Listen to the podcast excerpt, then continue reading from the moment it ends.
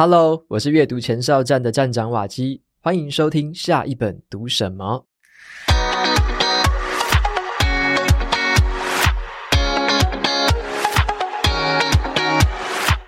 今天这一集节目是走在阅读路上的读书会，是我跟 Jackie 还有 June 三个人共同挑选一本书，然后呢线上讨论。那这一次读书会的选书就是《似水无形》李小龙的人生哲学。我回头一看，才发现哦，这已经是我们举办的第十次的读书会了。那我们每两个月啊，就会举办一次线上跟线下同步的读书会。只要订阅瓦基的电子报，或者追踪我们各自的 Instagram，就可以收到最新的读书会通知。那么下一场读书会啊，是在九月十七号礼拜天。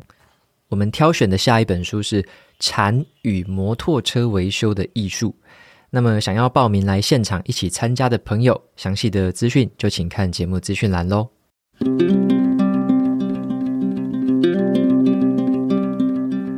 本期节目是由博客来赞助播出。你想要早点退休，过上财富自由的人生吗？但是啊，你的理财观念是不是还停留在只要每月有固定的存钱在银行，就是有效的财务管理了呢？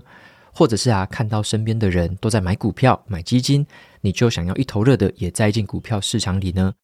但是呢，理财不只是存钱而已，还有很多很多其他要考量的事情，需要很多的策略还有计划。所以现在呢，想跟大家来介绍四本书哦，我把它放在书单，都在节目资讯栏里面。他们共同有一个观点，就是说，金钱的管理跟投资是需要谨慎的计划跟决策。不管你是要储蓄啊、投资啊，还是要长期规划金钱的运用，都需要精打细算。那这些推荐的书呢，都强调了低成本的投资，还有长期持有的价值，提醒我们说不要被市场波动还有外在的声音所影响。那这四本书呢，会替你提供一个实用的财务建议，帮你重新审视一下理财的观念，让你的理财观更清晰、更有计划的执行。不要再把钱静静的只是丢在银行账户里面存定存了哦。开始掌握自己的财务命运吧。那么这一次博客来就推出了职场人的商业选书。好，除了这个投资理财方面，还有很多商管的选书。有兴趣的话，都可以去节目资讯栏参考看看，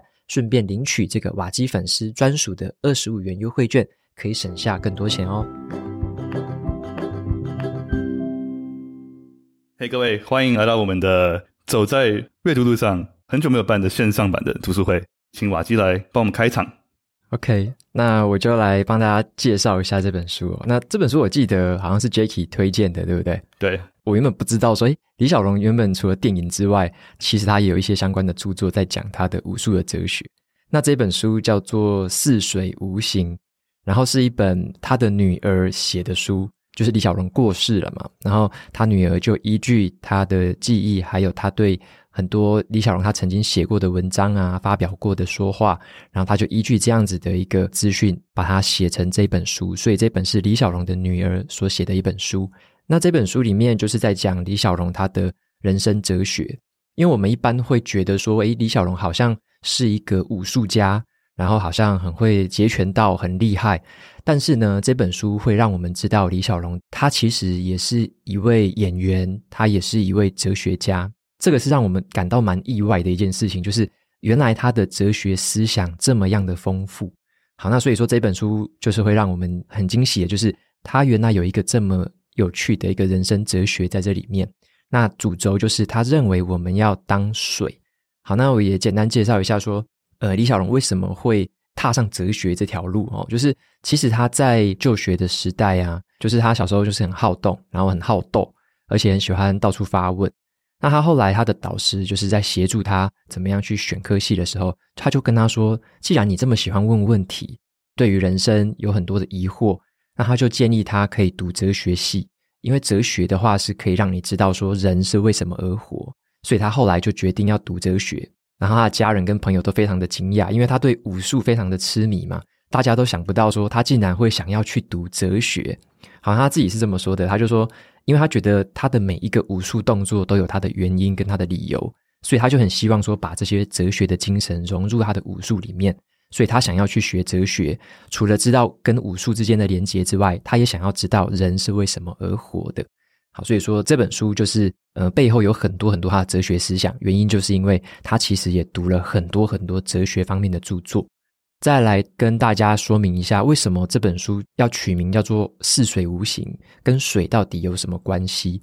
那呃，叶问大家不知道有没有听过哦？因为电影应该都演，大家应该会比较知道叶问这个名字嘛。李小龙曾经在叶问的门下当过学徒，然后那时候叶问就在教他的学生啊，就是说你们要怎么放松，怎么样忘掉自己，怎么样见招拆招。但是李小龙他的应该算他的天性吧，就是比较聪明又好斗，他就比较没有办法说啊顺其自然啊，然后什么忘我之类的，就是他讲了很多，但是李小龙好像那时候听不进去，所以叶问那时候就跟他讲说，那你这个星期就先不要练了，你就回去好好思考我说的话就好了。那李小龙那时候听到就觉得说，哇，这个打击很大，他这么喜欢练功的人，竟然师傅跟我说一个礼拜都不要练，叫他好好回去散散心。那他那时候因为是在香港跟叶问学功夫嘛，所以他就早一天划船出港，然后想说在海上可以散散心。那他在这个船上那边划着划着，越想越气啦，因为他觉得诶，师傅怎么会这样子对他？他就很用力的去捶海水，就在那边一直捶一直捶。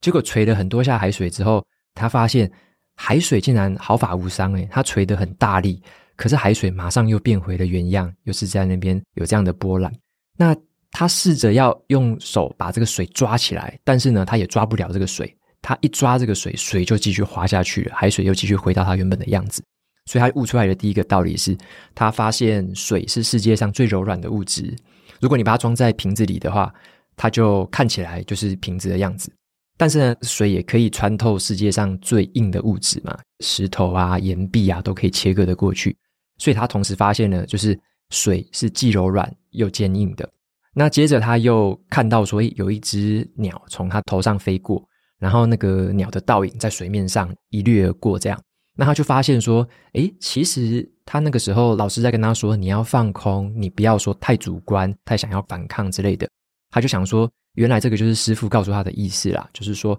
像是鸟的倒影掠过水面，就是说我们的心境不会受到拘泥跟阻碍。如果我们是海水，我们是水的话，我们就只是把这个倒影反射出来而已。那个倒影飞过去飞过去，它不会改变我，然后呢，它也不会扭曲了我的原貌，我们还是可以控制自己的。好，所以说他那时候就了解第二个道理，就是我们是顺从我们自己的本性，接受自己，然后不要想去违抗我们的本性。好，所以这个就是这本书为什么取名叫《似水无形》的一个很主要的原因。那那个李小龙后来也有很多很多的影片，还有一些他对外的谈话。他都有用水这个譬喻来说，我们人就是要似水一样，就是要我们 be water 这样子。谢谢瓦吉。那我蛮好奇，June 你有没有对这个书有什么样的看法？我其实，在看刚刚瓦吉讲的这个故事的时候，觉得很像在读《流浪者之歌》的感觉。很多文字乍看之下跟常理是违背的。他讲第一句话的时候，你会很想要反驳。然后他把十句话都讲完的时候，你就觉得，嗯，好像可以听听看，这样。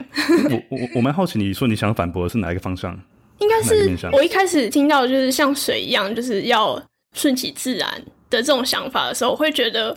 如果我手上有工具的话，为什么一定要顺其自然？我不能让事情往我希望的方向走吗？我会有这种想法。可是就会想到，其实当你手中是锤子的时候，你看什么都是钉子。很多问题不是当下一定非得要马上被解决，它就会是最好的结果。就是我自己在读很多书，觉得手上有很多方法的时候，看到没有被解决问题的时候，就会很愤愤不平。但我觉得有时候重点不是问题有没有被解决，而是那个时机点有没有让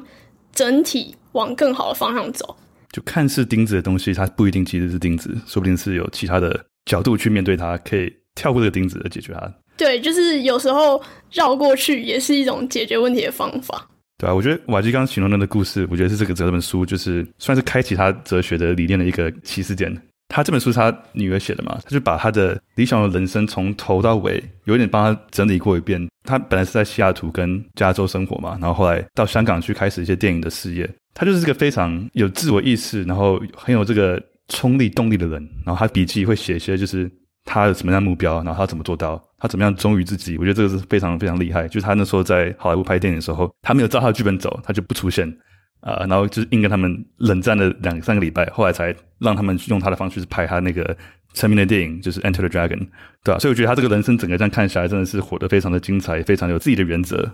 所以这点是我非常敬佩的。我觉得我也可以帮补充一下，就是说让大家对他女儿跟他李小龙之间的这个脉络更清楚一点。就是李小龙其实他很早，三十二、三十三岁的时候他就过世了，那那个时候他的女儿才四岁而已。因此，他在书里面就有算是很坦诚的，一开始就有跟我们讲说，他并不是说哦，他是把李小龙的什么人生、什么多有经验、多有记忆，因为大家要知道，四岁小孩不可能对于父亲有多么深刻的记忆嘛，可能只有很微弱的知道说，诶，父亲很爱我，父亲可能诶会逗我笑之类的，只有这种很轻微的记忆。那他很多对于父亲的这样子的一个认识，其实也是来自于父亲很多的手稿，包含他写的一些日记。然后很多的一些录影、访谈的一些记录，所以他也很坦诚的在开头就有告诉我们这件事情。然后我觉得，像李小龙他的出生背景，包含他为什么在那一个时代会有一个这么样被人家嗯、算是记忆深刻，然后会觉得也很推崇这样的一个人物。他有一个背景是这样子，就是说，像当时在好莱坞啊，其实对于华人的歧视是非常的严重，尤其是很多很多的角色。那时候好莱坞就是会让华人去演一些可能是搞笑的，可能是会被欺负的，有点用那种比较不好的形象在塑造华人的这个样貌。那那时候对于功夫的理解，大家其实也是一知半解那种感觉。然后李小龙他本身的话，他是比较没有说很拘束于哪一个门派，其他门派可能说啊，你一定要怎么样，你一定要怎么样，你这个协同要正确，你的这个姿势就是要怎么样，你就是一定要照我的步骤去做。其他的门派会有很多很多的这种老规矩，那李小龙他自己的心态不是这样子，他反而是一个在别人眼中的异类就对了，所以其他的老师傅就会想要去踢馆啊，就觉得说这个是异类，然后他真的是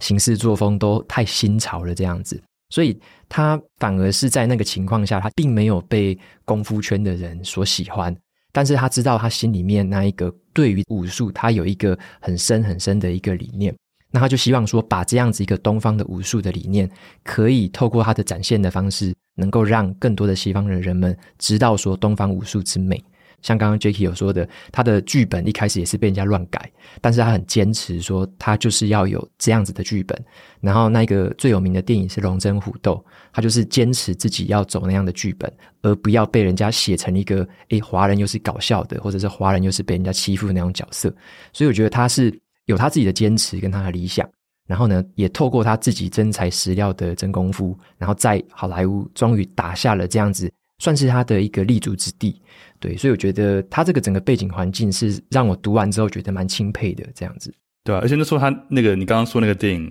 那他进了好莱坞第一个机会，然后很多人跟他说：“哎，你就不要那么精嘛，就是你就先拍出个电影，再去用你的方法去拍你想拍的电影，反正就先进好莱坞再说。”他说不行，这是我唯一一次机会，就是上了本来那个电影的名称还是一个很奇怪的名称什么的，铁与血什么 很奇怪的名称。对对，然后他想说这是他的开场之作，就是他第一次进好莱坞，然后就坚持也要把那个电影名称改成 Enter the Dragon，那个时候很酷，因为就在你的梦想就在眼前，就那么一步，你竟然可以冒那么大的风险，就是说你不知道我的方法做，我就不拍啊，蛮勇敢的。他书里面那故事蛮好笑的，就是说，像他们说那一部电影在拍的时候，其他的文戏啊，其他的场景，只要跟武术没有关系的那些都已经拍完了，就是文戏什么感情戏什么，全部都拍完了。结果就剩武术，他武打的戏就是没拍，因为他就觉得这个剧本就是不行，他就是不要这个剧本。后来整个剧组人员当然觉得哇，怎么办？就是 唯一会真功夫的人，现在这个戏都还没拍完，那这个电影不可能成真嘛。所以到最后就一直熬，一直熬，然后熬到最后，大家终于就是妥协，就说好吧，那就是我们来这个剧本做一些微调，调整成符合他认为他可以传达出这个东方武术精神的这种剧本的形态，然后他才把这个武打戏终于把它拍完。所以我觉得那个故事也蛮有趣的。对啊，像我自己在看的时候，这本书整本是写成十个章节啦。那这十个章节，它其实没有特别的顺序说，哦，一定要照着这个顺序读。它是有点像十个智慧的那种锦囊的感觉。那十个章节里面又有分别不同的部分。那其实如果大家要读的话，你也可以就是诶自己跳着读，或者说你觉得顺顺的读完也可以。嗯，我觉得他女儿写这本书的方法还蛮有意思的，就是嗯，他会去引用很多李小龙曾经说过的话。或者是曾经写过的文章的一个小段落，他也会融入他自己的故事进去，说这样子的一个他爸爸这样子的一个思想是怎么样影响了他。那我想说，我自己有摘录几个重点出来，想说也跟大家分享一下书里面他的哲学思想背后是什么。然后我们也依据这几个大的主题讨论看看，说这个如果对应到我们现在的生活的话，我们可以怎么去思考或者是应用这样。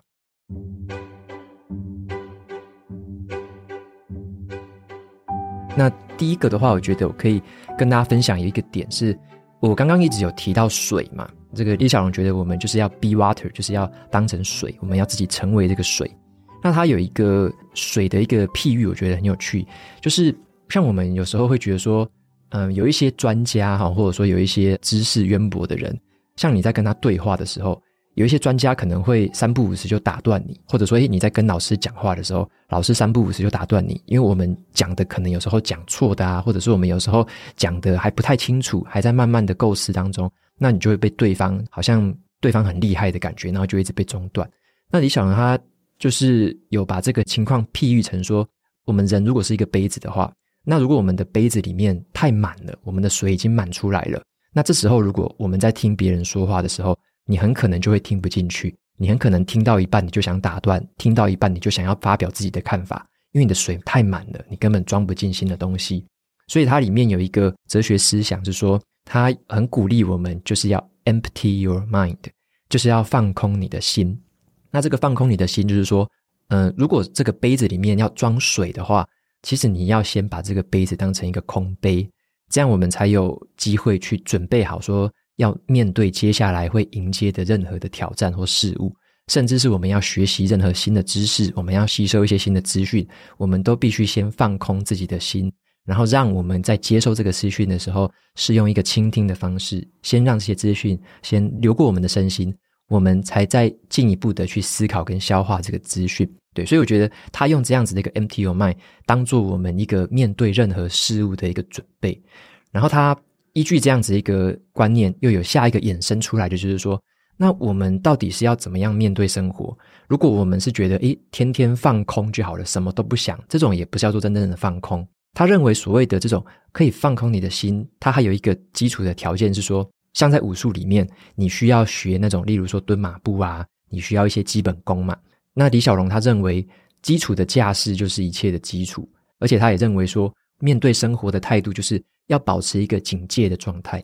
那这种警戒的状态，并不是说你要绷紧神经，或者说你随时就是准备要出拳什么的，并不是说你要随时这样绷紧，而是呢，你在放松跟紧张之间会取得一个平衡。警戒的意思是说，你会有一部分的心境是放空的，你会去很敏锐的感受周遭到底发生什么事情。那你有一部分的肌肉也是随时在 flow，随时在流动，可以随时去回应反击的。那就是在放松跟紧张之间取得平衡，就是一个警戒的姿态。那这种警戒的姿态的话，就是有点像你随时是做好准备，既吸收又可以恢复。所以我觉得他用这个方式来做一个譬喻啦。然后，如果我们用水再去思考的话，其实水也是一样啊。就像水，如果说被一个闸门挡住的时候，它看起来好像是静止了，可是水其实，你如果说把闸门一打开，水就是一发不可收拾，马上又流出去了。所以水它本身也是随时都处在一个警戒的状态。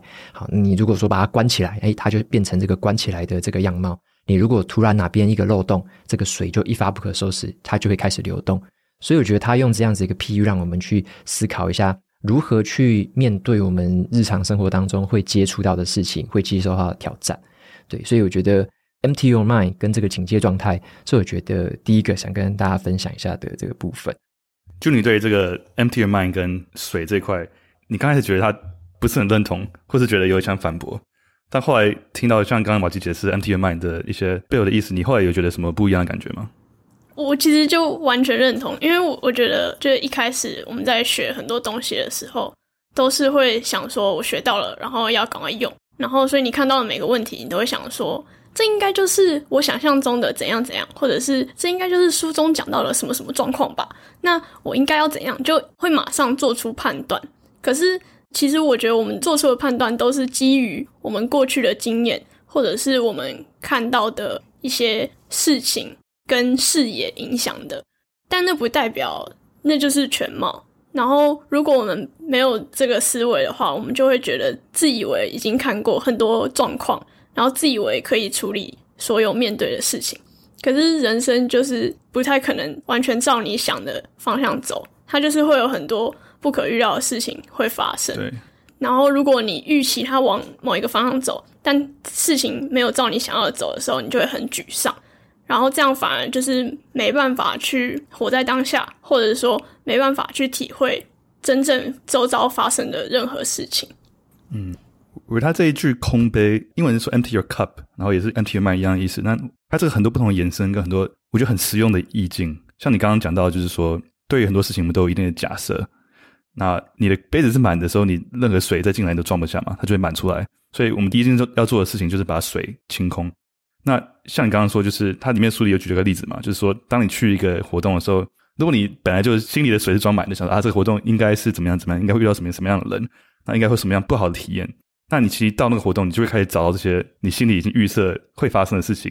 然后就说哦，对啊，你看 遇到遇到一些白目，然后或是这个活动就是这样，然后你就有一个不好的体验。那说如果你到每一个新的环境都不去做任何的预设跟假设，你就是把杯子放空，然后重新从零从 neutral。一个平稳的状态下去重新感受这个环境，你会得到更多不一样的体验。这一段我蛮蛮印象蛮深刻的。像我自己做一些有趣的小实验，也是用同样的感觉，因为我自己会发现我自己会有这样预设立场。然后我印象很深刻，就是我很久以前写过一篇自己的日记，然后就是那时候我爷还在的时候，然后那时候他就是个性就是个非常嗯负面的人，就他不管怎么样他都会一直念，一直会一直 complain。所以每次我去医院看他的时候，他就会呃说：“哎，怎么现在才来啊？或怎么怎么这样？”然后就是那时候有一次，我就跟自己说：“我要做个实验，就是今天不管我爷怎么样的用负面的情绪来面对我，我都用最正向的那个什么反应去回复他。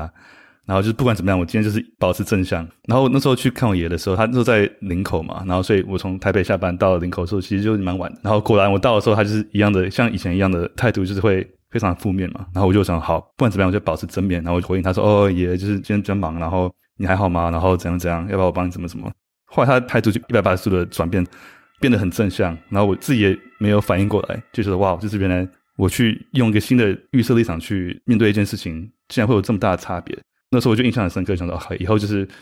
不管面对什么样的情况，其实自己内心的反应，自己给自己预设的立场跟态度才是最重要的，就别人的态度都会因此而改变。我也很喜欢他提到一句话，就是只要没有好恶，一切就会变得明朗。就是因为我们常遇到事情，马上就会希望自己是有很明确的判断，但我觉得有时候其实不用，事情本身都是中立的。对啊，然后他在说 empty your cup 的时候，他也有讲到一句我很喜欢，他说 empty your cup 是放下过去跟未来的一些想象跟后悔，他就是回到当下的一个过程。这段我也很喜欢。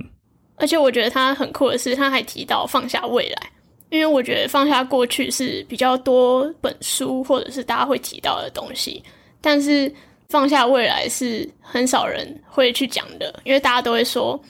你要知道现在的这个作为会对未来造成什么样的影响。但是如果又陷入这个思维太深的话，反而也会很影响你能不能活在当下。我看他的武术影片啊，或者他有讲解一些武术，他好像也有用这个方式应用在武术上面。像是很多人可能会去问他说：“诶，你如果说看到对手从右边出拳，你会怎么样回他？或者说别人出某某某招式，那你要怎么去回他？”然后他的方式很有趣，他就是说，如果你每次都要想说我已经预设好想法，我已经把这个千百个步骤都已经模拟好，然后别人来我就是要出这样的连续技，然后去回他的话，这样子。反而会是一个更容易慌乱，或者说更容易偏离你计划的一件事情，因为他就有用他的武术去做一些讲解嘛，就是例如说有两个打者，好，第一位打者他是心里面有一堆计划的，那他可能一开始就会觉得说啊，我一定会赢得这场比赛，对方会被我怎么样打败，那这样子的心态在上场之后，如果对手出的拳跟他想的不一样，如果对手的节奏跟他想的不一样，那这个时候这样的一个打者就很有可能会去乱了脚步。然后呢，因为每一次的过来就是一直出乎意料嘛，然后他都不知道哇，怎么都跟我想的不一样，我原本规划好的怎么都无法去反击，这样，那这样的打者就很容易输掉这场比赛。那另外一个打者他是比较见招拆招的，因为有点像是水嘛，水你如果说给他瓶子，他就变成瓶子；你用杯子去装，它就变成杯子。他不会预设立场说他一开始就一定会如何赢得比赛，而是他会保持刚刚那种警戒状态，对方出什么招，我就依据当下最及时的状况，然后用我的基本功，已经很扎实的基本功，马上的去回击，或者说借力去使力。所以他在他的武术的思考里面，所以他也不会说他这个拳叫做什么样的形态的拳法，或者说他这个拳有什么样特别的步骤，他比较不会去把这些定义啊，或把这些名称看得这么死，而是他经常是把自己的这些武术当成是一个很流动的状态。那也因此对应到他给我们的一些对于生活日常上的一些思考，就是让我们去保持一个比较 open mind 的心，就是你要去一个聚会。然后你一开始就觉得说啊，这个聚会一定会怎么样，一定会怎么样。那这样子很有可能事情经常就会事与愿违了。那你如果说没有这么预设立场，而是去体验这个聚会，体验完之后呢，可能你在回家的过程当中，你再去思考一下，诶，这次的聚会里面有哪些让我很享受的？这次的聚会里面有哪一些我不太喜欢的？这个时候你再做出一些经验上面的总结跟判断就可以。对，所以我觉得。这个是他，也是把他那种什么似水无形的这样的哲学思考，会融入在我们如何去反映外界给我们的一些刺激的这个方法。这样，记得他跟那个一个 monk 的对话吗？就是有人问他说，就是武术过程中怎么样面对对手，怎么样去打击对手。他最后一个总结就是说，他不是会找机会去攻击这个对手，而是他在面对这个对手的过程中，那个拳自然就会打出去，就他自己会出手，招式会自然在面前。施展开来，但我其实看不太懂。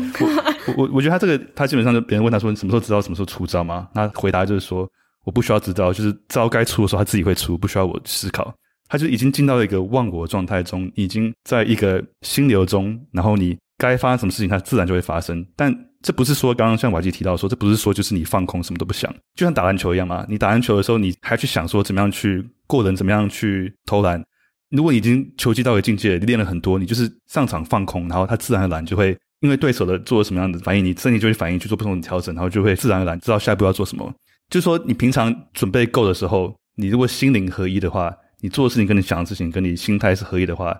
你自然而然就会有很多不同的 idea，很多不同的事情可以做，而不需要去特别去想说，诶，下一步该做什么，right？你知道我意思吗？就像瓦基，就是你是个说书人嘛，对不对？然后当你就是沉浸每天在看书，然后在写文章，在做一些。很有价值的事情，你其实不太需要太多去想说啊，我怎么样去发挥价值，怎么样去怎样，你就做你爱做的事情，自然而然机会就会出现。然后你只要就是不去想，那那个拳就这样打出去，然后就啪，然后对方就打到了。我觉得好像书中有两句话，好像也蛮呼应刚刚这个故事，因为刚刚 Jackie 讲的这个故事其实是在书的比较偏后面，但是这两句话是我在我的笔记翻到，就是比较前面的部分，就是他说灵活却稳定。放松却严阵以待，然后平静等待却又伺机而动，就是好像不用刻意去针对他现在遇到的难题去写什么 SOP 啊，或者是规划，就是他平常的练习就足够让他去面对所有发生的事情。听起来有点像他在。打斗的时候，可能也是活在当下，对不对？就是他随时 ready 好，他已经基本功很扎实，他完全可以活在当下。当下有什么样的招式过来，他就依据这个顺势而回，然后就回击这样子。嗯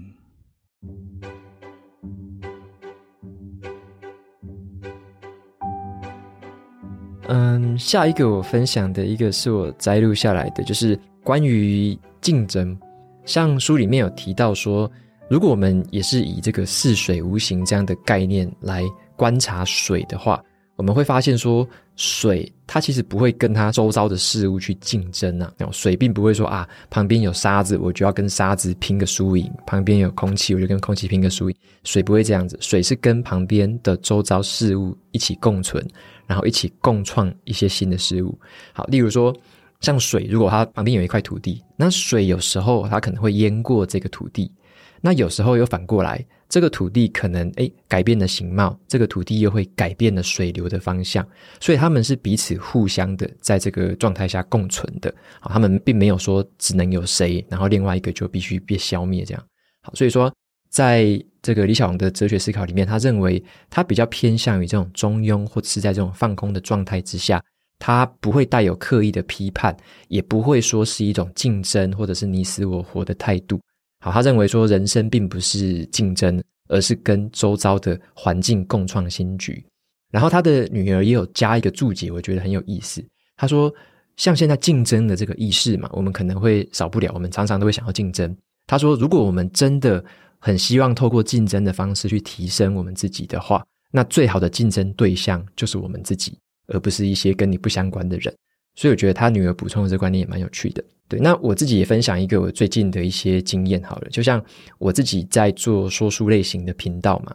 然后很多朋友他曾经会私讯我说，那个其他的频道某某某频道也在做说书啊，然后问我说会不会担心我的听众或我的读者被抢走？好，就会问我这种东西，然后可能改天又有某一个说书频道或某一个说书的人又可能又跑出来。然后另外一个朋友他又问我说：“诶，你会不会担心他抢走了什么什么样的市场？”可是我后来就在思考说，像这件事情，我自己思考方式是这样子的，就是像我自己很喜欢推广阅读嘛，然后喜欢分享书给大家嘛，所以我认为在分享书本这件事情上，应该是要共同的共创新局。所以我自己的做法就变成像我最近也是做了一些新尝试。我就邀请其他说书频道、其他说书节目的人，就是说，诶，上节目，然后我们就可以一起来聊，就有点像是两个爱书人。像我现在是跟 Jackie 和 Jun，那我就是想说，诶，也邀请更多也喜欢书、可能喜欢不同领域的这个爱书人，然后跟我一起聊。那这样的好处就是比较能够让这样子的一个说书类型的这样子的领域，可以再做大，可以再做广。然后让更多的人可以接触到我们自己认为很值得分享跟推广的东西，所以我觉得我自己后来渐渐的去改变这个思考方式，而不是用说“哎呦，一定是你输我赢啊，一定是你少我多”这种方式。所以我觉得在这李小龙的思考里面，就是有一个特别讲的，就是水它这个特性，就是它并不是以竞争的方式去做，而是它跟世界上周遭的事物都是用共存的方式去相处，这样。我觉得是看你专注的目标是小的范围还是大的范围。就是比如说一个比赛一定会有输赢，可是如果以每个人的人生来看的话，人生的大方向并没有输赢。就是你觉得的输赢都可能是别人的眼光或者是世俗标准，但是只有你自己真正知道自己过得好或过得不好。所以我觉得就是把尺度拉大就会。发现其实大家都可以是赢家啦，不用特别去争谁一定要是输的，然后谁一定要是赢的那一方。然后我觉得书中有一些拟人，我就觉得蛮好笑的。像他这句话就说：“任何输赢都只是一时的，河流不会因为抵达海洋就庆祝胜利，然后决定休息，它会继续随这个地势流动。”然后我看到这个就觉得蛮好笑的。对。其实他书面有提到可能跟阴阳有关的东西，对不对？就是阴阳这个东西，我觉得这个也很有趣。就是我们之前常会讲，就是老子的一些观念，就是可能是任何事情都有它的正向跟负向，有黑才有白，有光才有暗。然后可能西方的哲学看阴阳这件事情，会以为说，OK，阴阳我懂，就是它就是一个事情的一个相反的两个。但他女儿跟李小龙，他就说阴阳这其实不是一个相反的一个体验，它是一个一体的一个 oneness，就是同样一个体验。同时进来，同时拥有。然后，当你可以同时在阴阳两面都体验人生的一些不同的东西，你才会得到最大最大的收获。你们记得这一段吗？就是生命可以是快乐、伤心，可以是美丽、丑陋，可以是刺激，可以是 terrifying，可以是各种不同的体验。那当你只是去面对那一半的体验，那你不会得到最大最大的收获。最大的收获都是来自于一个事情的两面，同时去感受，同时体验。就是怎么这样在？我蛮认同这个的。嗯，就有点像是一个人一定会有优点跟缺点。但是通常大家都只看其中一部分，就是优点你就会很放大它，然后缺点你就会觉得为什么那是我的缺点，好想要弥补。可是有时候一个人的缺点反而会是他在环境中的优势，只是你没有用另外一个角度去看待。没错，它里面提到一个比喻，就像说在一体两面的状况之下，同时非常了解自己是谁，但同时你又完全忘了自己是谁。啊，我觉得这个境界真的是很美，就是你做过一定的功夫、一定的准备，你很充实，知道自己能做什么，是谁。然后，当你在做任何事情的时候，你又同时是忘我的境界下去做，自然的去回应、去反应，就是有个阴阳之间的结合的那个力量。但我觉得这个我自己一开始也还蛮难做到这件事情的，就是看着自己或者是看着事情的不好的那一面，很难去想到它的优势，很难这么正向去想说。哦，我现在遇到的困境其实就是我成长的机会。我觉得有时候很难。对啊，我我记得就你在你的笔记里有写到说，就是书里有提到说，就是你很多事情的缺点跟你的优点，是因为你有那样的优点才有那样的缺点，或是因为你的缺点才有那样的优点。它是一个，嗯，呃两者共存的。那我自己，我先举自己的例子的话，我我觉得我的优点跟缺点也是就是一个类似的一个东西，是一体两面。就是我可能我的优点是我很会交朋友，然后会跟不同的人交流，然后都可以很快的找到一个共识点啊，或是很快的就是去认识一个新的人。但我缺点同时也是会想要让大家都开心，然后有时候反而会忘了自己想要什么，或是太去迎合别人要什么，去忘了自己想要什么。所以我就发现说，哎，这真的是我看你的笔记，我想到自己这一点，说，哎，对啊，就是你的优点跟缺点，很多时候是呃同一个面向的，对吧？那瓦基，你有什么优缺点的想法吗？像我自己的话，我是很能够忍受孤独的，就是我可以一个人一整天就做自己的事情。然后我自己也是比较可能有点好胜心吧，就是会想要把一件事情，就是想要自己把它做得好。然后即使是孤独的去做，也可以把它做得好。可是这件事情，它可能看起来像是一个优点，可是它反面的这个缺点，也就变成说，我很不会跟别人求助，就是比较不会跟别人求助，因为我会想说，诶，我就自己 Google 就好了，我就自己查资料就好了，我自己研究、自己 survey 就好了，我就很不会跟别人求助，这个机会就很少很少。然后有时候不只是不会哦，有时候还会是不愿意，就是有时候那个心里面就会觉得说。嗯，好像我自己再多花一点时间，或者说我再多努力一点，可能就可以解决了。然后就想说啊，那就可以，嗯，不用再麻烦别人那种感觉。所以我觉得，就像这种一体两面的事情，它同时是存在我身上的。那有时候它可能是变成一个优势在发挥，但有时候可能诶，它可能又变成一个劣势。可能某一些门槛诶，就是过不去，或某一些东西就是会解决的比较慢。对啊，所以我觉得他这个观点的话，可以让我们去。算是可以思考一下自己吧，就是，嗯，他一直有提到，像说这个似水无形，就是说，诶，我们活在当下，还有一个背后的道理，就是说，我们活在当下，是因为我们现在所有身上所有的特长，我们所有的一些特质，其实它同时都是存在的，就是它既是优势，它也是劣势，但是我们会怎么样，用什么样的方法去看待它，或者说你去怎么样去应用它，反而是我们自己活在当下的这个课题。它的英文我觉得说的特别好，就是 formless, shapeless，就是不要有形状的，不要有形态的，而是你现在这个形态是什么样，你的个性是什么，你的本性是什么，它就是这个样子。然后呢，你如果说有遇到不同的情境、不同的样貌，你可能又会变成另外一个 shape，你会随着这一个你活在当下每一个时间点不同，然后去调整成不同的形态，发挥不同的样貌，这样子。对啊，所以这个是我个人的一些经验。对，我觉得他在说要当一个 formless, shapeless 无形的这个体验，我觉得这个蛮有趣，因为它就是有分，就是你在当下怎么样去自然的反应。当然有另外一个层面是说，就是你怎么样去从你人生的体验中去萃取出一些你自己的体验里面什么是无用的，什么是有用的，然后什么是你独特只有你才会做的事情，然后去把这些东西提炼出来，然后再让自己去进步，让自己进化啊、就它有一部分是一个就是活在当下自然的反应，另一部分是很积极主动的去研究自己的体验。然后他有个 quote 就是 research your own experience, reject what is useless, accept what is useful, and add what is essentially 说 own，。就是找到哪个东西是只有你自己可以做，就是这世界上只有李小龙可以做最好的李小龙，只有瓦基可以做最好的瓦基然后只有 Jun 可以做最好的 Jun，。什么东西是你自己才可以带来独特的价值？我觉得这个自我提炼、自我成长、自我进步的过程非常有趣，可以探讨的东西。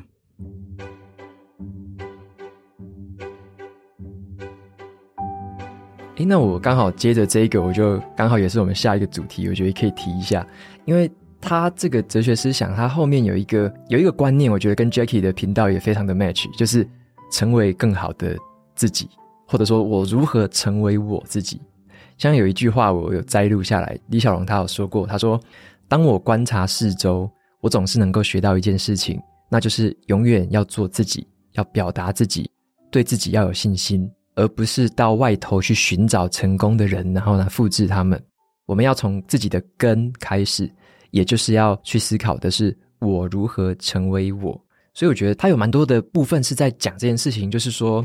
嗯、我我自己还有另外一个 quote 非常喜欢的一句话，就是在书本的一开头有讲到，就是活着就是透过创作来自由表达自己。那对李小龙来说，他的创作就是他的武术嘛。那像是对我来说，我可能我的创作就是我的文章，可能是我的录音，可能是我的录影，这就是创作的一部分。那对可能其他工作者朋友们的创作，有可能就是你在工作上面的贡献，你创造出来不同的专案、不同的成品、不同的服务。对，所以我觉得关于我如何成为我这件事情，想说，诶，我们也可以针对这个主题来讨论一下。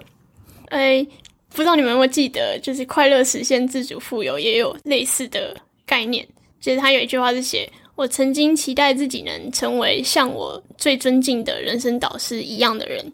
但他传递的讯息却刚好相反。他要我全心全意的做自己。”然后我觉得真的提到做自己的书，好像都会讲到类似的概念，就是他没有希望你成为书中的这个角色，就是他不希望大家成为李小龙，而是可以充分的成为自己，蛮棒。嗯，然后我很喜欢他讲的一个概念，就是说成为自己的过程中，很多人会觉得说，在成长过程中你要去增加自己身上的装备，哎，这个装备是一个抽象的东西，就是但他说其实。在自我成长的过程，其实就像是个雕像，一个石头来然后你要把它做成一个是你的雕像。那它这个过程是去除的，而不是增加的。要完成个美丽的雕像，不是去加东西，而是把不需要的形状砍掉。那这个我还蛮认同，就真的是少是更好，less is more。而且很有趣，他是说要以更少为目标，但是随着时间经过，更少会变成更多，就是你可能会变得更健康、更快乐或更满足。对啊，然后。李小龙很有名的一句话，就是说：“I do not fear the man who practice a thousand kicks. I fear the man who practice one kick a thousand times.” 就是他不怕一个练过一千个招数的人，他只怕同一招练了几千次的人。就有很多人是越少，但做的越精，反而是越有效果。然后我突然想到这边，我就想要推荐一下我前阵子看很好看的动画，就是它是漫画拍成动画，是《国王排名》，然后它里面有讲到四种勇气，分别是。勇于面对困难的勇气，绝不放弃的勇气，信任他人的勇气，跟持续相信自己的勇气。然后我看到这边的时候，才发现说，原来持续相信自己也是一种勇气。因为有时候我们都会去外面，或者是去学习我们敬佩的人，他可能有什么样的想法，或者是有什么好工具、好的方法，都会想要学起来。但是像这种做法，都是向外求。可是有时候会忘记自己其实也有一部分的能力可以去发挥，对，所以像我自己是我不是很有自信的人，但我就是透过不断的学习去增加自己的装备。可是看到这边的时候，才会发现其实有时候也许相信自己就很够了，只是我从来没有去做到这件事情。对，嗯，你刚刚说的四个勇气，第一个、第二个是什么？你刚刚说相信自己跟相信别人吗？这是后面两个，对不对？嗯。第一个是面对困难，然后第二个是绝不放弃，嗯、第三个是信任他人，嗯，然后第四个是持续相信自己。我觉得第三个也很赞，就是信任他人，嗯，对，因为我觉得很多事情都不是自己一个人可以解决，但是如果可以学会信任他人，你就会找到一起共创新局的方式。嗯，哇，这四个勇气我觉得很棒诶，我还蛮蛮喜欢，超级推荐大家去看《国王排名》。国王排名，对，OK，在哪里可以看？Netflix 上可以看。哦，哎，那我那我分享一个我自己很喜欢的一段话，就是像我们有时候会想要帮自己加上一些头衔嘛。这个头衔就是说，哎，我们好像看有些人什么最年轻创业家，还是哇最伟大的艺术家，诺贝尔文学奖，好像这些头衔听起来都很厉害，然后就会觉得，哎。这个是一个成就感，或者说啊，这个是证明我们很厉害的这种，就是外在的这种证明。那我觉得书里面有提到，就是他女儿有特别去描述了一个头衔，我觉得非常的喜欢。他说：“假设你一定要有一个头衔好了，他认为最棒的头衔应该叫做充分表现自己的凡人。”哦，我觉得这一句话我超级喜欢的，就是因为因为我。我不晓得大家的感觉是怎么样，像我自己也会认为我真的是一个凡人，我们就只是一个凡人而已，就是每天吃喝拉撒都一样嘛，然后也会追剧，也会需要去外面吃饭，偶尔工作可能还会耍废，然后打打电动之类的，我们一定都会这样子，我们也是凡人。可是我们可以来试着当一个充分表现自己的凡人，那那种表现比较不像说哦，我是去炫耀，或者说我是去哦展现我的成就，我是去卖弄，不是那种表现。那种表现比较像是，嗯，李小龙他所谓的就是说，像他自己是很有自信的人嘛。像我们从影片上会看到李小龙，他是一个很有自信的人。那他的充分表现指的是说，像他在当时好莱坞的大环境底下，他自己对于东方武术有一个很深刻，有一个就是很想要、很想要让大家了解这件事情，所以他想要充分表现自己对于东方武术的这种专精，跟对于东方武术的理解。所以他在别人的面前就可以充分的表现出他自己。其实李小龙也是一个凡人，可是他反而有一个很特别、很特别的这样子的一个嗯、也算是理念或信念。那他的女儿有特别提到说，他认为李小龙的天赋，并不是说他的身体素质什么很厉害，或者说他有什么天赋异禀之类的，而是李小龙他对于他自己全心全意的投入他的武术，也就是说，像我们平常人而言，就是我们的工作嘛，我们全心全意投入自己专精的那一份工作，然后呢，我们对他有某种的信念，并且把它很具体的表现出来。那这样子的话，在别人的眼中看起来可能就是很有自信嘛，可是对我们自己而言，我们就只是很认真的在对待自己在做的工作本身，或者在对待自己很喜欢的这个专长，然后把它很具体的展现出来，就有点像是在创造创作，其实就是在我们活出自己人生最好的一个手段吧，就是持续的去表现，持续的去充分的创作，然后再把自己的生命力透过这个方式去展现出来。那这个情况下，你就会看起来就是容光焕发，然后。你就也不需要别人说啊，一定要给你挂什么头衔，一定要给你什么样的成就，一定要给你什么样的金钱，那些反而都变成是比较附加的，或者说这是一个副产品这样子。所以我自己是特别喜欢这段话跟大家分享。哇，今天意思是说我们都是不平凡的平凡人吗？不一定啊，就充分表现自己就可以了。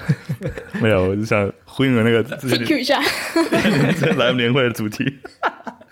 但但我觉得真的，诶、我跟瓦基说的一模一样，就是瓦基形容的那样，会取那个名字，跟不平凡的平凡人相聚，然后其实一样的意思，就是大家真的都是在某种程度上都是一个凡人，但是我们都有自己不平凡的一面。那其实，在关于这个自我成长书里面有另外一句话，我也非常喜欢的，就是他说，当你的意义是单纯的想要变成一个最有成效跟最快乐的自己，那在这个每个过程中，这个路程就变得非常有意义，不是因为这个结果为什么，是因为这个路程因此而充满了意义。啊、他这边的定义就是说。最好自己不只是最有影响力、最有成效，而是同时是最快乐的版本的自己。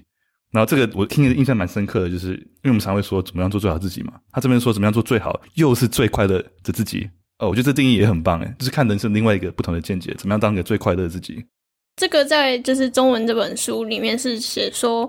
如果要获得整体性跟完整的个人潜力，就是必须由内而外的努力，而非由外而内。嗯哼。他的举例是说，如果以职涯来说的话，不要将所有的焦点跟精力放在你的职涯上，然后以为你总有一天会满足与快乐。要先让自己满足与快乐，然后将这件事情实现在你的职涯上。我蛮认同的。嗯。然后刚刚就是瓦基讲到头衔的时候，我觉得我们还是会被头衔算是迷惑吗？就是在工作上，你也会很希望有一个还不错的 title，或者是在选公司的时候，你也希望进到一个大家听过的公司。但是我觉得他有一句话讲得很好，就是我们不可能不再感受到限制，或者是与他人的差异。我们只是可以决定别让他们控制我们。其实这些外在的头衔一定都还是存在。然后你得到这些头衔的时候，你可能也还是会开心，但是。你可以不要让这些东西去影响你做选择的判断吧。这听起来我感觉有点像是就是怎么样去不去用别人可能头衔或是外在的眼光去审判自己的表现，对不对？就是这种感觉。然后回到李小龙身上，我记得书里面最后有提到，人家问他说：“为什么你要在美国就是这么歧视华人？当时那个时空背景里面去努力？”他回答说：“他不太管别人怎么想，他的理想，他的目标很明确，就是要在西方世界推广中华文化、呃武术的一个精神跟哲学。所以他不管别人对他怎么想，都不影响他自己内在对自己的一个价值跟自己的期许。西方世界再怎么样的歧视，他都觉得都不是他的问题。我记得其实书面有一段我印象蛮深刻的，就是。”他女儿在说，他那时候可能有长期的忧郁症嘛，然后他后来也发现，他父亲写了一段话，他就从那段话里面得到很多能量，然后也克服自己忧郁症的有很大的帮助。你们记得吗？他说那句话就是，就是我每个人内在都有一股是我们自己才有的能量啊，这个好难解释。就是说，就是人家会问你小龙说，为什么你有这么多的冲劲，为什么这么多的那个动力？他就回到自己身上，就是我这个动力都是从内而外出来的，我自己内心打从心底有这股能量，想要做最好的自己。啊，然后说很多时候面对低潮的时候，你可能当下或许每个人都会经历过一些痛苦、一些难过、一些伤心，但你不能忘记自己内心细胞里面那股能量是你自己才有的。然后这股能量一直都在，只是有时候它比较低，有时候被乌云盖过。然后你怎么样？有时候可以深呼吸，放松，然后去回想起来自己那股能量，就有点像在一个谷底的时候，你还是记得说，就是诶，天空还是蓝的，太阳还是会升起来，就是怎么样困难的日子还是会过去，只要我自己内心。还是做自己？像你刚刚说的那四个勇气，还相信自己，还不放弃，有勇气面对困难，然后在路上也可以相信别人，都可以突破任何的困难。这段你们记得吗？我记得他还有讲到说，就是能够治疗伤痛的药一直都在心里。对，就是那段。然后他最后讲到说，除非我像蜡烛一般的燃烧自己，否则我永远找不到光。然后我自己看到这句话的时候，觉得很酷，就是。他的讲法就是，大家想像蜡烛一般燃烧自己，可能会想说是很拼命吗，还是怎么样？但我自己看到这段话，我的解读比较像是，就是要回去探求自己真的想要的东西是什么，然后什么事情是对自己来说最重要的。如果回到自己的内心去审视这些的话，你就会发现，其实自己一直都有自己所需要的力量。瓦基，你怎么想？我我我也补充一个好了，就是。嗯，我们刚刚提到为什么他会有这样的想法，为什么他觉得源自于自己的力量会这么强大？我自己看这本书的时候，我有发现一个蛮有趣的事情，就是因为我会观察说，因为他喜欢看书嘛，我就看他看什么书，然后他女儿就有特别写到说，李小龙特别喜欢看心灵鸡汤，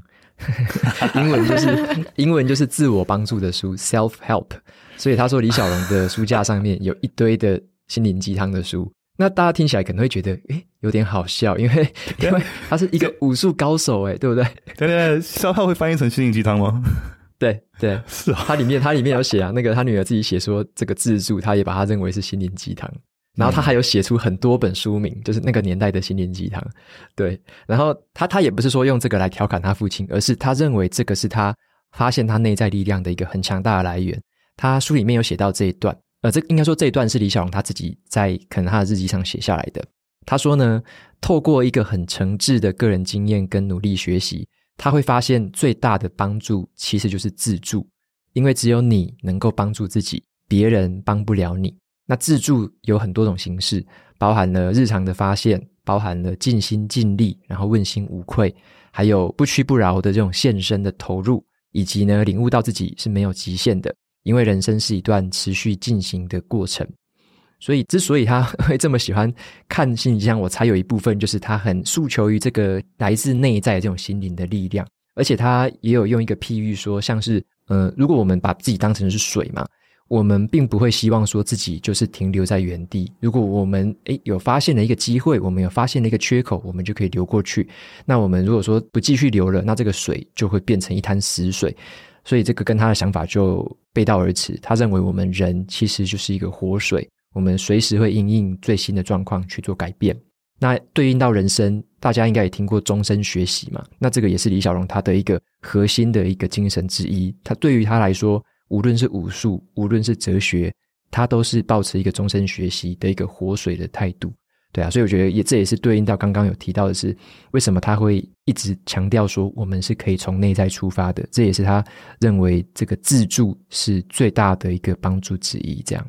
然后我记得他这段好像有特别讲到，要用你所知的最好的方式鼓励自己，因为有时候你会轻易获得启发，却忘记要将它融入你的人生。然后我就觉得这段很赞，就是。比如说看了很多书，有时候你就是把书放一边，然后经历了一些挫折，你又忘记书里讲到那些方法了。所以有时候会觉得，像这些很启发的句子，都应该要被放在很明显，然后自己看得到的地方。不然可能我这两个礼拜记得，然后下一个月就直接忘记，嗯，就会很可惜。也想问你们有没有什么鼓励自己的方式？我自己的方法是因为我自己有写子弹笔记嘛，就是有点像日志那样，所以每一天早上吧，就是会起床之后会写下一句自我肯定的话，也可以帮自己打气。像我有时候可能会写说，哦，今天的某某某会议，嗯，会圆满顺利之类，我会写这种话，或者是写说，诶，我今天会发挥我的创造力，然后可以写出一篇不一样的文章之类的，我就会用这种方式。算是写给自己吧。然后，如果我想不到特别要写什么的话，我自己也有记录了，就是好书金句的摘录，所以我就会开启那个资料夹，然后看里面的那些金句，看有哪一个特别打中我，我就会把那个金句的观念就是转化一下，然后再对自己说，对，就是有点像每一天都给自己来一点这种早晨啊，早上起来之后的一点打气跟鼓励，会比较有动力一些，就是诶，觉得诶，今天又可以是一个崭新的开始，然后又很期待这样子。我自己好像没有 很少给自己鼓励，对我，我就是看到这里的时候才发现，我好像也没有。但其实我觉得给自己最好的鼓励是行动，哎，就是我觉得瓦金那个方法很棒，就是给自己一些正向的那个语言的 affirmation 嘛。但我觉得我自己的方法会是用行动，就是像如果说我早上五点起来，然后那天五点去健身房，然后有做一些我想做的事情，其实那个成就感的感受，就是我给自己的一个鼓励，对吧？但我觉得两个方法都很需要，就是言语上要给自己鼓励，给一些正向的语言，跟正向自己内心的语言要很正向，来，然后另外自己外在的行为也要符合你的语言，符合你想要变成的样子，然后。我很喜欢他书里面有讲到很多身心灵合一的观念，就是他把一些会让水卡住的东西一一移除之后，你就像水一样子很顺的在这个宇宙，在这个世界里面流动，然后你整体心流是一体的，就是你是这个宇宙的人生的一个主导者的感觉，你不会被任何的不喜欢的东西卡住。然后他觉得这过程就是你非常需要去对自己诚实，然后你越对自己诚实，你越做自己，越直接的去做你自己想做的事情。就像李小龙说，如果他去拍一个电影，然后他如果妥协那个剧本不是他想要的剧本。他拍起来一定也是很不顺，对不对？他也影响他的表现，因为他他没有对自己诚实，他就那个水就可能是卡住的水。所以我觉得这个回到这边刚刚讲这个论点，就是说你怎么样的行动跟你怎么样的思想想做的事情，跟你外在在做的事情是一体是顺的话，那个感受真的是觉得每天都是跳着起床，然后就是觉得哇，就是不需要去多想什么事情，就是起床然后去执行你想执行的事情的那种感觉，我觉得真的蛮棒的。我自己体会到的是，我早上起来，除了你说我我说我写那个句子之外，我还会先做瑜伽，我就大概都做二十到三十分钟瑜伽。我觉得最让我感到身心合一的时候，就是做瑜伽的时候，因为那时候我我就会试着一直去放空我的思想，我就只是做动作，然后呢，在做动作的时候，感受我自己的身体，就是每一寸肌肉可能是撑着做棒式，然后可能是在做下一个姿势去做调整，然后就一直去感受身体的流动。我觉得那个念头都会一直冒出来，我都会一直想说啊，等一下要做什么，今天又要写什么，诶，明天要干嘛？但是我就会让自己说，好，这个念头浮出来没有关系，我就先知道它，它浮出来了，可是我不要刻意去想，然后我就在关注自己身体。那可能过一阵子，诶，又有个念头跑出来，但是我又提醒自己再重新的关注身体，所以就有点像在这个过程中，就是一直去做呃心情的放空之外，然后也去做身体自己的观察，然后去做一些动作。那在这个过程，我就会觉得有点像是在这个时空的当下，好像就是我正在享受成为我的这个过程，然后呢就去体会它。那当我做完了这个瑜伽，最后做一下就是 reset，要回来开始要可能吃早餐啊，可能要开始做正事的时候，就会觉得 OK，今天又是一个很不错的开始，然后又是一个很有动力的开始。这样我自己体会到的是这个时刻啊，对啊。我觉得我很努力的想要。让自己对任何状况准备好，但是看这本书的时候，才觉得有时候应该要像书中讲到的，练习放手，让事情自然发展。他说，不是放弃或承认失败，而是在寻找新的路，而且可以缓解压力跟焦虑，同时获得更多能量。然后练习用不控制的方式来发挥控制力。但我自己觉得，我现在可能还没有到这个境界，因为我现在就是很努力的让所有事情都。在我能够掌控的范围内，然后偶尔会失控，然后偶尔又有新的方法让事情不要失控，然后在这个之间来回。但我很难想象说，当问题出现，然后我真的放手去体会它，或者是去让事件就是顺其自然的话，会发生什么事情？就我我现在好像还没有这样的体验，所以读到这本书的时候觉得很惊艳。然后也觉得好像之后可以试着让事情先发生，然后先慢慢的沉淀，慢慢的观察，然后看事情可以往什么方向走，然后我再去想自己可以在中间扮演什么样的角色。我觉得你刚刚讲这个点还蛮值得讨论，就是怎么样知道什么时候适时的该放空去放手，什么时候该去积极的行动。这个真的是因为它是冲突的嘛，对不对？但同时李小龙这些哲学又感觉到就是说两者都需要，对不对？因为李小龙他也是个非常积极主动的人嘛，嗯、他女儿说他就是。等电梯的时候就要做伏地挺身，因为哈哈任何一秒都不要浪费。那同时你怎么样又如同像水一样的这样放松的？我的感受是一个是对内对外，就是可能对外你要比较像水一样的去接收讯息，接收别人给你的一些行动、一些语言。他其实书里有讲，他有一个海报，就像一个什么 vulture，一个秃鹰吗？然后就是毫无犹豫的去吃任何东西，去把这个世界上该解决的问题解决掉。所以我觉得他应该是说，就是对外是对吸收来说像水一样。但是你对你自己内在，对自己要非常积极主动去攻击，去做你想做的事情，去积极的，不要只看书，要而是要实际去做，实际去规划，实际去执行。对，我觉得好像对于你就是外在你真的不是你能掌控的事情，你应该要学着去包容它，然后学着去观察，或者是去选择解决问题的时机。因为有时候就是不一定要当下解决，然后想办法顺其自然，看看事情会怎么发生。但是如果是对内的话，就是你唯一能掌控的就是你自己，所以你要在逼自己跟不逼自己之间找到一个平衡，然后积极采取你想要做的任何事情。我很喜欢一句话，就是 “Be patient with results, and patient with action”，就是对行动不要有任何耐心，对结果要非常的耐心。诶，这边我刚好也有摘录一个耐心的，刚好补充一下这边。像刚刚听 Jacky 讲的，好像是李小龙突然讲了两个不同方向的理念，好像听起来怪怪的，好像又讲又要耐心，然后又要行动，又要快速，好像听起来都很冲突。那李小龙他自己有实际上发生一件故事，是说李小龙他曾经在举重的时候，他伤到他的背。那那时候那个背伤其实是蛮严重的，然后他女儿就写到说，这个背伤他下半辈子其实都一直因为这个背伤所苦，但是后来这个背伤当然是有康复了，但是他那时候李小龙他就写下了这段话，他写下说，耐心并不是被动的，而是刚好相反，耐心是一种专注的力量。那他是怎么用这样的一个理念去对待他的背伤呢？李小龙反而就是把自己的休息时间安排得更充足，然后也对于这些背伤做了大量的研究，找了大量的书，然后去请教医生，而且他也找了很多的时机，安排很多的附件，来去努力的恢复他自己的背伤，然后去恢复最好的成果。他不会逼自己说他很早很早就快点要回去拍片，他很早很早就要快点回去练武术，而是他知道说这个背伤也是需要时间去做复原、去做康复的。可是他用一种很专注的力量。他很认真的去对待这个悲伤，很认真的去康复它，所以他用这个方式是展现他的耐心，可是是一种主动的耐心，而不是说他就是被动的等待说，哦，这个悲伤可能哪一天会比较好，我就随便弄一弄，可能他哪天好了，等很久也没关系，这个不是耐心，这个跟他想的就不一样，所以我觉得他展现出来的是一种，嗯，又有耐心，但是又是一种很主动专注去处理他的这样的一个心态，对啊，这是我想到的一个补充。然后我觉得还有一个，它里面讲的概念很好，就是很多事情发生就是发生了，真正的关键是在于迈向下一步。就是你应该要想的事情是，那现在该怎么做，而不是回头去觉得怎么办，怎么发生这种事情，然后在那边焦虑。因为其实我觉得所有事情一定都有自己可以做的事，只是你在那个情绪里，你会觉得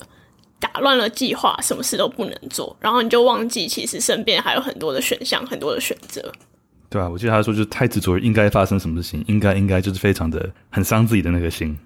然后他还讲了一句话，我觉得很酷。他说：“如果你想要用你的决心强硬的去对抗所有迎面而来的事物，那你只会让自己过得更辛苦而已。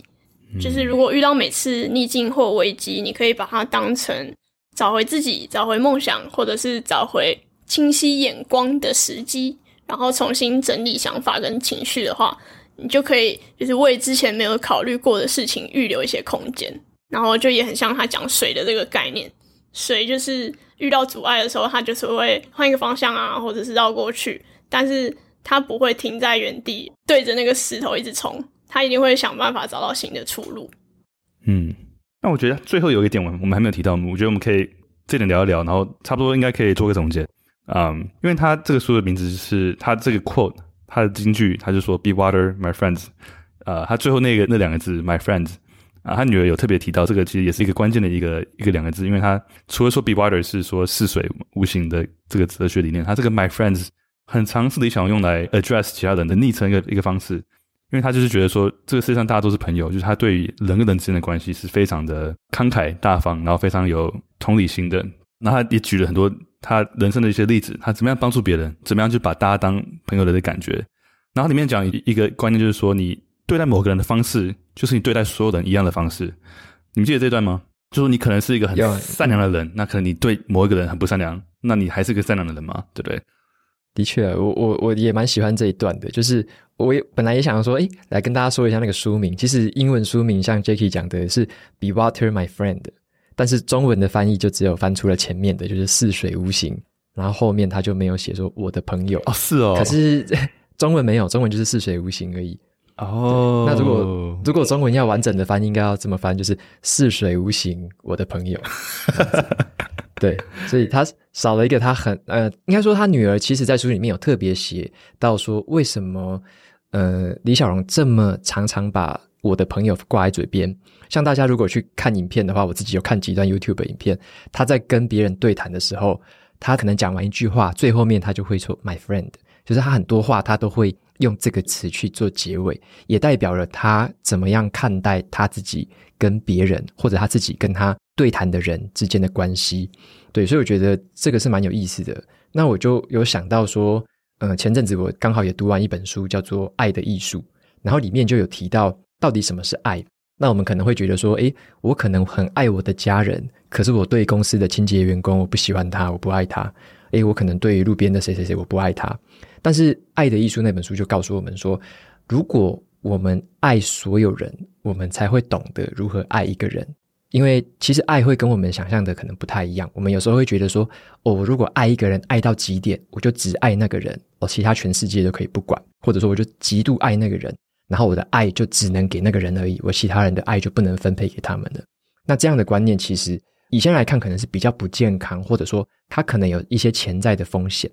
所以我看到那本书的时候，就觉得印象蛮深刻的，就是什么叫做要爱所有人，也等于爱一个人，就有点像是我记得有一个观念是这么讲的，就是我们如果要观察一个人的人品的话，你可以去注意说他是怎么样跟比他地位还要低的人去相处的。那对于爱也是一样，就是我们对于其他人际关系的之间，我们是不是都抱着一种尊重的态度？我们是不是都抱着一个关爱的这样子的一个态度，而不是说我们孤立在这些人际关系之外，然后我们只把自己的爱很局限的只给某些人？那这样子的话，其实那些爱反而会变形，它可能会扭曲，变成是一种掌控，变成是一种诶，只有我可以拥有那种感觉。对，所以我觉得像李小龙他。很常把我的朋友挂在嘴边，就代表他认定的这个世界其实就是整体的，就是一体的。我们所有人其实就是一体的。然后他那时候也常常被人家问到说：“嗯、呃，你是把自己当成美国人，还是你把自己当成中国人？”因为李小龙他是在美国出生的，所以很多人都会拿这个身份的问题去，可能是故意的去刺探他，或者是故意的去问他吧。网络上也有这方面的记录，大家也可以去参考看看。那他回答的就比较不会说我是选边站，而是他认为我们在这个世界上，我们就是一体的。我们不论什么肤色什么什么的，他就认为我们是一体的。所以他在他的截拳道的道馆，他在招生的时候，他也不会限定说只有中国人才可以来上课，他也不会限定说只有什么肤色可以来上课，而是他就是广收学生，什么样的人种、什么样的肤色、什么样的国籍，都是可以成为他的学生。所以这也展现了他对于他跟其他人人际关系之间的一个互动的状态，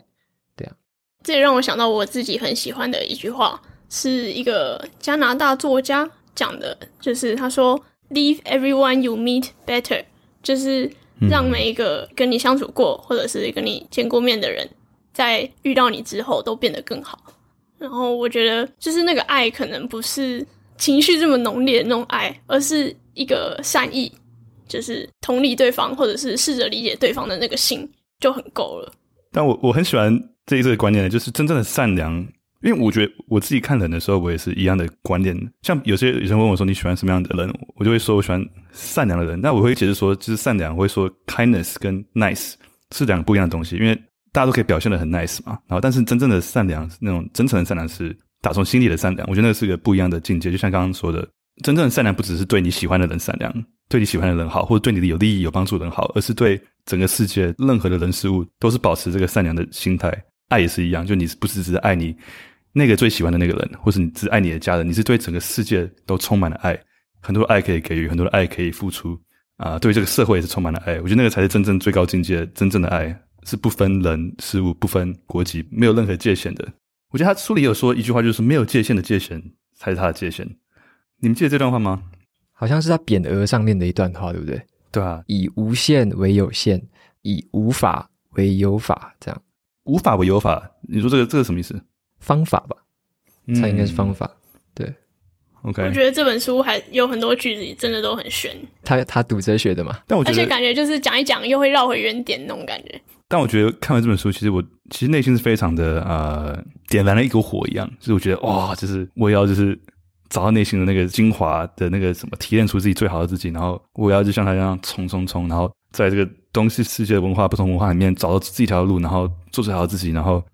对啊，他三十二岁，我现在三十二岁，right? 然后他那时候三十岁死掉之前，已经成立家庭，成为国际巨星，然后开了好几个武术馆。三十二岁可以活得那么精彩，做得这么充实，真的是让我点满了我心里的斗志。觉得，哎呀，就是反正我看得很激动。而且就像瓦基一开始说的，其实他的很多情势或者是条件对他本人都是不利的，但是他竟然可以透过他这些方法，然后让他被这么多人看见，真的蛮厉害的。对，他也不高，对他，我记得他书里面讲他，他其实一百七。对，就是他在美国拍电影的好莱坞，就是他算是矮的，嗯，对啊，然后他就是各种环境文化的劣势之下，还是走到自己的路，我觉得真的是太了不起了。那我也说一下我对这本书的感想，因为我我觉得我在读这本书之前，我自己会以为李小龙就是武打明星嘛，就是很厉害的武术家，然后我以前也零星的看过一下他的武术片段。觉得说哇，这个武术好厉害，可是也就只有这样而已。我以前也只认识到这样。可是我觉得这本书蛮值得读的原因，是因为我读完之后，我终于明白了说，呃，书里面有一个章节的名称叫做“李小龙长寿的原因”啊。我那时候在看到这个章节名称的时候，满头黑人问号，想说啊，他不是三十二岁就已经过世了吗？他女儿怎么会写李小龙长寿的原因？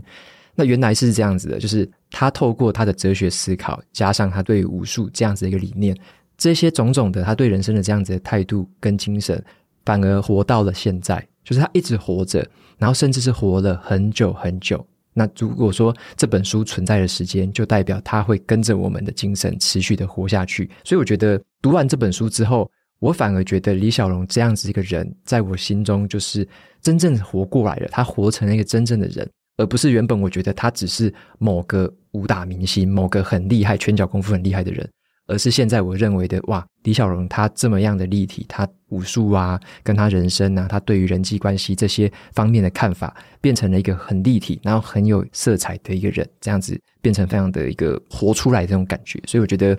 那个章节看到的时候，会觉得哦，原来如此，就是李小龙他这么长寿，他就可以活到现在，然后精神跟我们同在这种感觉。对啊，所以我觉得读完之后，我的一个激动是这样子。这个好像也呼应到《呼吸》里面有一篇故事，是说。如果有人可以读过前人的想法，那他是不是就代表他现在也还活着？我觉得是，会感觉说，诶，他可能在对我们说话，或者是他的某些思想就融入了我们现在的思想里面。而且我觉得这本书的写法又加深了这种李小龙的想法好像还活着的这种嗯感觉，嗯，因为里面真的有很多，就是可能就是。他女儿历经一些挫败的故事，就觉得，哎、欸，我现在也好像也也有这样的状况，那是不是我也可以拿书里面的一些概念出来用？这样。对啊，我记得他也说，就是如果你爱生命的话，你不要去浪费生命的每一刻，因为时间是生命最大的本钱。然后我看完，其实我想去看一些李小龙原文的一些别人整理过的他自己的一些笔记整理，我就我也蛮想看他自己的原文，因为我觉得在看这本书的时候，我最喜欢就是他女儿在讲他的原文，然后解释的时候，那个原文我就觉得最有意思。我可以直接去看他的原文，我觉得也不错。对啊，因为原文都是最精炼的那个版本。对啊，对啊。好，那就我觉得我们刚刚总结的都差不多，但可能前面提到几个观念，像是怎么样似水不形，怎么样像水一样的活在当下，放下过去也放下未来，就活在当下。然后在充分的基础功之下，怎么样像水一样的对于任何事情的发生都有自然、快速、从容的反应。然后他另外一个观念我们都很喜欢，就是说 empty your cup，把你的杯子倒掉，在任何事情。不管是跟别人对话，或是聆听别人的想法的时候，或是进入自己人生的不同的场景，或是工作的场景、活动的时候，怎么样怎样把自己内心的成见都放掉，重新去从零去体会每一个体验，那再从此里面再去提炼出你自己对这个事情真正的想法，而不是你的假设。哎然后这本书其实也讲到很多，就是怎么样做最好自己，怎么样自我成长的过程。像李小龙他就是看很多书，然后积极主动的做很多充实自己最好的方法。然后里面很关键一点就是怎么样做真正的自己哎他在拍电影的时候怎么样不跟那些拍电影的人妥协？他就是你不照我样子拍，我就耗你的钱，这个电影就不会成。那你照我的电影，照我的想法，把这电影名字取成我要的名字，然后这个剧本照成我要的方法去拍，我才来拍。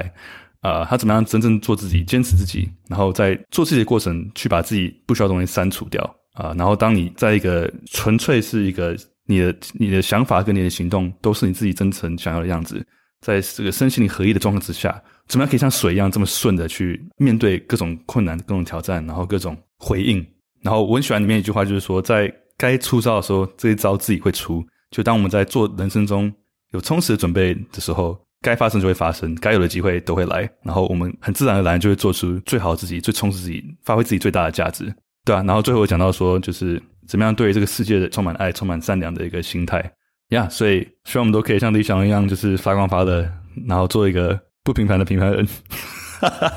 其实 要做最好的自己。对，其实我很喜欢刚刚就你讲那句，你刚刚说就是我怎么变成我，对吗？啊，我觉得这就很有趣一句话，因为就是我就是我嘛，为什么还要变成我？但是我们的过程，人生的过程中，就是怎么样去不断的变成我。我很喜欢这句，我如何成为我？嗯，对自己诚实，积极主动，然后身心灵合一，boom。好，那我们来讲下一本读什么？下一本读的书叫做《禅与摩托车维修的艺术》。那这是个美国人写的书啊、是我自己看过的书。然后我其实是很久以前看的，应该是可能刚出社会的时候看的。然后我那时候写了很多很多笔记，因为我非常非常喜欢。那他讲禅跟摩托车维修的艺术，这个名字也蛮有意思的。呃，因为他的故事就是一个父亲带着他的小孩，然后骑摩托车在旅行美国。然后透过跟别人相处的过程，或是维修摩托车的过程，怎么样去提炼出一些人生的一些道理跟一些哲学。然后他观察其他人怎么样去维修他的摩托车，而观察出一些不同的做事的方法，我觉得非常有趣。它是一个旅行的故事，但它里面有穿插了非常多因为旅行的过程中而提炼出来的想法跟一些哲学跟做人处事的道理。然后里面讲很多不同，像是怎么样把艺术跟技术结合。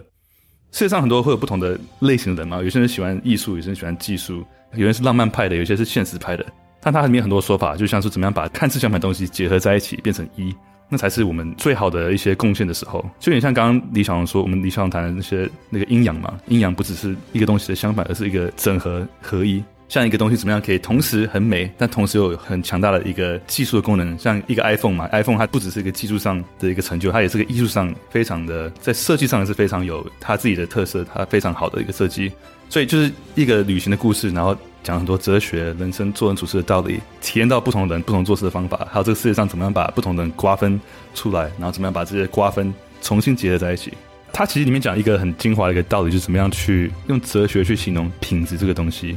然后怎么样可以在做事做人达到很高的品质？